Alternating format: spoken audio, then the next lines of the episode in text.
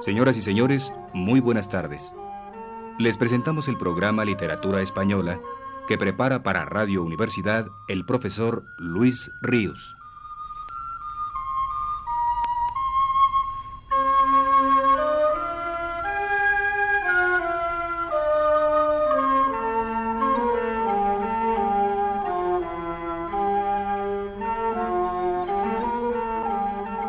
El profesor Ríos nos dice, Hablé la semana pasada del sentimiento de insatisfacción del mundo que se desprende de la poesía de León Felipe, de su idea de la malhechura del ser humano, el cual va preguntándose incesante, angustiadamente, ¿quién soy?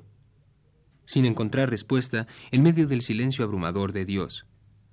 Hoy me referiré a un aspecto biográfico del gran poeta que no deja de estar relacionado con aquel tema, pues toca al momento en que por primera vez siente extrañeza y aún hostilidad del mundo en su infancia. Esa ruptura de dentro que determinará que a partir de entonces el mundo se le ofrezca insatisfactorio y que le impulsará ya siempre a buscar el modo de escapar, de huir, ocurre cuando la familia Camino llega a radicarse a Santander, en el año de 1893. La ciudad acababa de ser en buena parte destruida a consecuencia de la explosión del barco Machichaco. Esta catástrofe se asocia al comienzo de esa etapa de zozobra nunca acabada ya de su vida. Tenía León Felipe nueve años. Hasta entonces, su niñez había transcurrido en Sequeros, un pueblo de Salamanca, sin sentir el paso ni el peso de los días. Vida de cielo abierto, sin nubes, de espontánea y mantenida confianza. Allí se había establecido el padre cuando León Felipe no tenía más que dos años y atendía a su notaría, trabajo que le exigía también viajar a otros pueblos cercanos sin notario para ocuparse de asuntos de su competencia. Sequeros es un pueblo pequeño y uno de los más bonitos de Salamanca. Está cerca de la Sierra de Francia y de las Batuecas, uno de esos pueblos tontos que tienen las naciones, así como los pueblos tienen al tonto del lugar.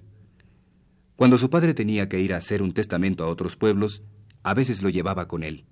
Iban a caballo. Esos pueblos eran la Candelaria, la Alberca, Mogarraz. De allí son sus primeros recuerdos.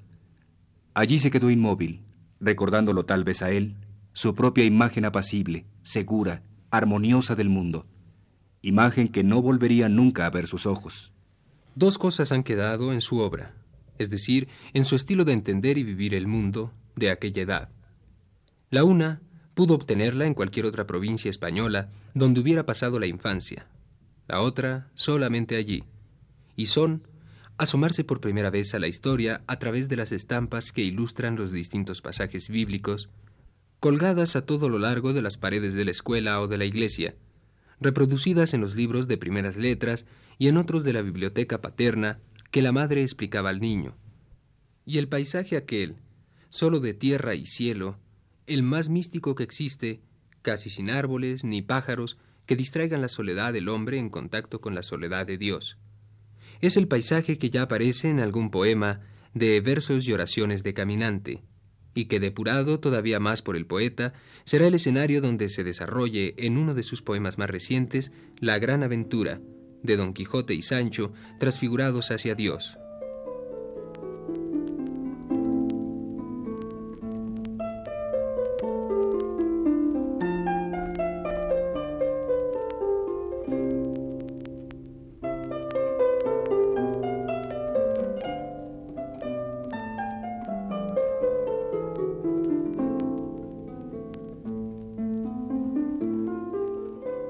Aquí Castilla. Esta es Castilla. Estamos en lo más elevado de Castilla. Esta es la meseta, la egregia meseta. Han pasado las ciegas. En el campo no hay nadie. Llanura, llanura, todo llanura. Y en la llanura ni un árbol. Allá en la lejanía hay unos álamos que huyen. Que se vayan los álamos. No quiero árboles, ni árboles ni pájaros. Que se vayan los pájaros también.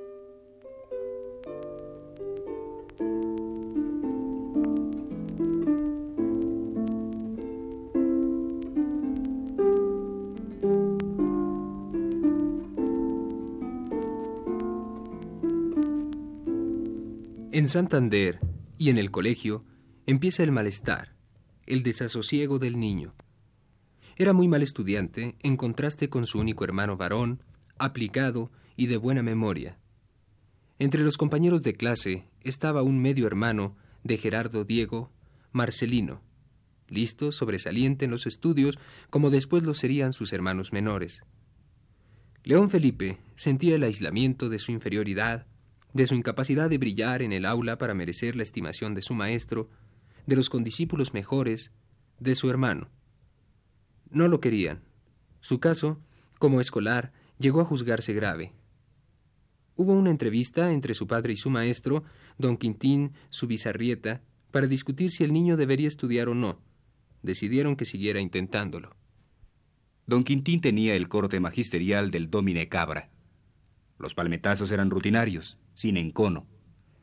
El aburrimiento, la atmósfera de pobreza ratonera del instituto llegaba monótonamente con cada día a la vida del colegial. En Santander, con don Quintín, aprobó de mala manera el primer año de bachillerato. Entonces su padre lo llevó al colegio de Escolapios de Villacarriedo. Buscaba el padre fórmulas, remedios para que el niño se enmendara. También quería sentir orgullo por él como lo sentía por su otro hijo. A León Felipe le pesó tenerse que ir a Villacarriedo. Iba a estar solo por primera vez fuera ya de la casa familiar. En el nuevo colegio, al recién llegado se le notaba todavía un poco aldeano. El primer año de Santander no le había logrado infundir ninguna malicia urbana. Los muchachos de Villacarriedo no tenían ya la misma inocencia suya, eran más ciudadanos. El castigo a que sometían los escolapios a los niños para corregirlos lo lastimó mucho más que el habitual de don Quintín. A veces llegó a sentirlo cruel, y su rebeldía reprimida le hería por dentro más que los azotes. Sin embargo, algo le hizo mejorar como estudiante el cambio. Volvió al Instituto de Santander con el segundo y tercer año aprobados en Villa Carriedo, y en Santander cursó el cuarto y el quinto. Terminó el bachillerato como pudiera no haberlo acabado. Sin embargo, nunca le suspendieron y en una asignatura tuvo incluso un éxito en retórica y poética. A Góngora se lo debe, aunque no con poca ingratitud, de entonces le viene su fobia al poeta cordobés y a todos los poetas gongorinos. El tedio de las aplicaciones del estilo culterano que el maestro sin estilo les hacía a los chicos de 13 y 14 años no lo pudo ya superar nunca León Felipe. El maestro de retórica era un viejo de más de 70 años. Tenía una larga barba blanca, era bastante borracho y no sabía nada. Se llamaba Don Santos Landa. Usaba un texto hacía 50 años y desde entonces lo seguía con fidelidad perruna. Empezaba su clase a las doce y los chicos desde la puerta lo veían llegar al instituto. Venía de un almacén de vinos, un poco tambaleante ya. Usaba birrete todavía y ya tenía la nariz muy colorada. Al entrar en clase, Ponía el birrete encima de la mesa y cuando un muchacho no sabía la lección, empezaba a dar puñetazos indistintamente al tablero de la mesa y al birrete. Como el maestro tenía aquella barba blanca y se enfadaba tanto y daba aquellos golpes, la clase la llevaba con cierta autoridad. Al día siguiente de haber explicado el hiperbatón, lección difícil y árida, don Santos empezó a preguntarla. Todos los muchachos estaban temblando porque esa mañana estaba muy borracho y ninguno sabía nada y a medida que iba preguntando sin obtener respuesta, iba dándole golpes más furiosos al birrete que ya estaba hecho un asco. Y llegó a León Felipe, que el día anterior tampoco había entendido una sola palabra de todo aquello, pero que inexplicablemente por la noche había repasado la lección en el cuaderno de su hermano. Y en el cuaderno de Julio estaba el mismo ejemplo de la gatomaquia. En una de fregar cayó caldera, y estaba puesto también a derechas misifus el sujeto no está y se supone que es el gato, se cayó en una caldera de fregar. Transposición se llama esta figura, dice Lope de Vega. León Felipe se lo aprendió. A él se dirigió don Santos ya fuera de sí. ¿Qué, ¿Qué quiere decir eso de que en una de fregar cayó caldera? ¿Qué se cayó en una caldera de fregar? ¿Quién se cayó? Misifuso, no sé cuál. Hay tres o cuatro gatos allí. Entonces don Santos, que se quedó mirando así fijamente, lo disputó sin duda por el mejor estudiante de la clase y ya no le volvió a preguntar nunca más. No fuera a ser que el muchacho le contestara con otra pregunta, porque parecía enterado y listo. y León Felipe ya no volvió a estudiar más una lección de retórica. Cuando fue a examinarse apenas sabía algo más que aquello de la caldera. Hizo muy mal examen. Al salir le dijo a un amigo que esperaba su turno. Yo creo que me va a suspender. Pero don Santos no le había hecho el menor caso, ni le había oído, y le dio sobresaliente. Y luego encima se enfadó con él porque no fue a solicitar la matrícula de honor.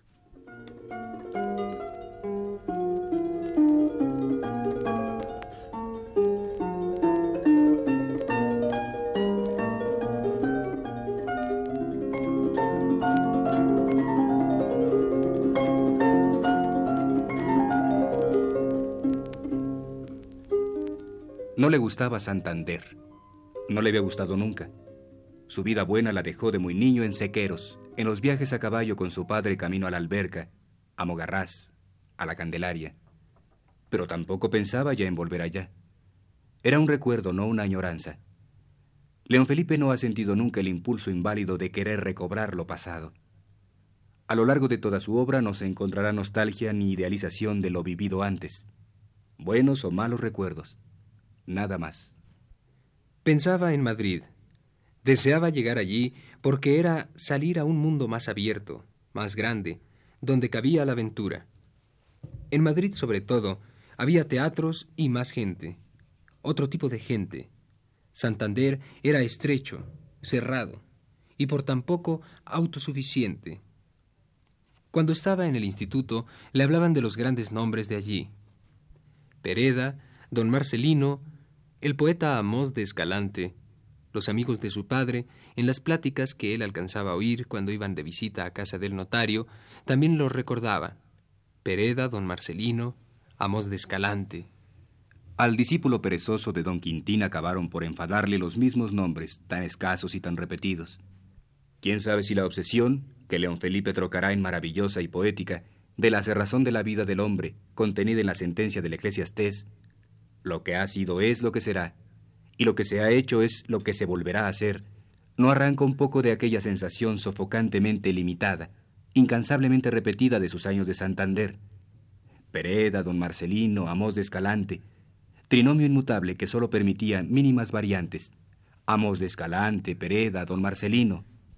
Apoyos esos de la vida provinciana que recuerdan a los que busca el aburrimiento de los niños o el de los mayores con los niños, cuando canturrean con voz perezosa.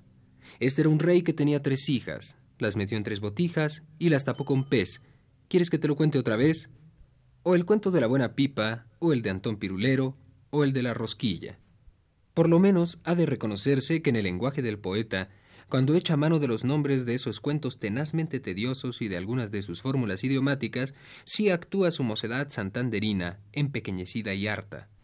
Del mismo modo que aquellos años del Instituto de Santander y del Colegio de Villacarriedo se trocarán de biografía en destino, cuando por ejemplo escriba el poeta en Ganarás la luz.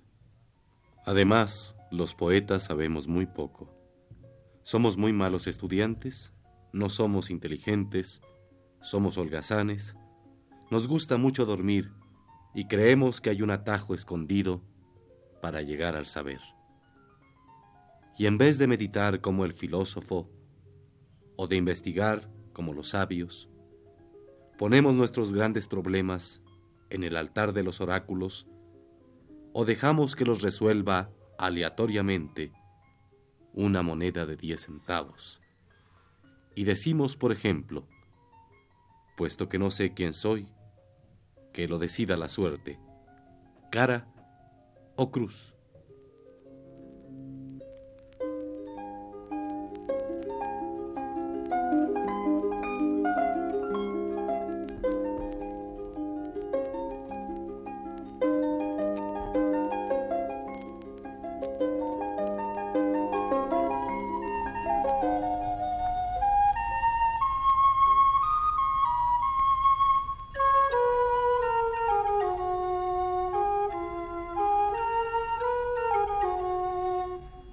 Así fue, señoras y señores, como les ofrecimos el programa Literatura Española, que prepara para Radio Universidad el profesor Luis Ríos.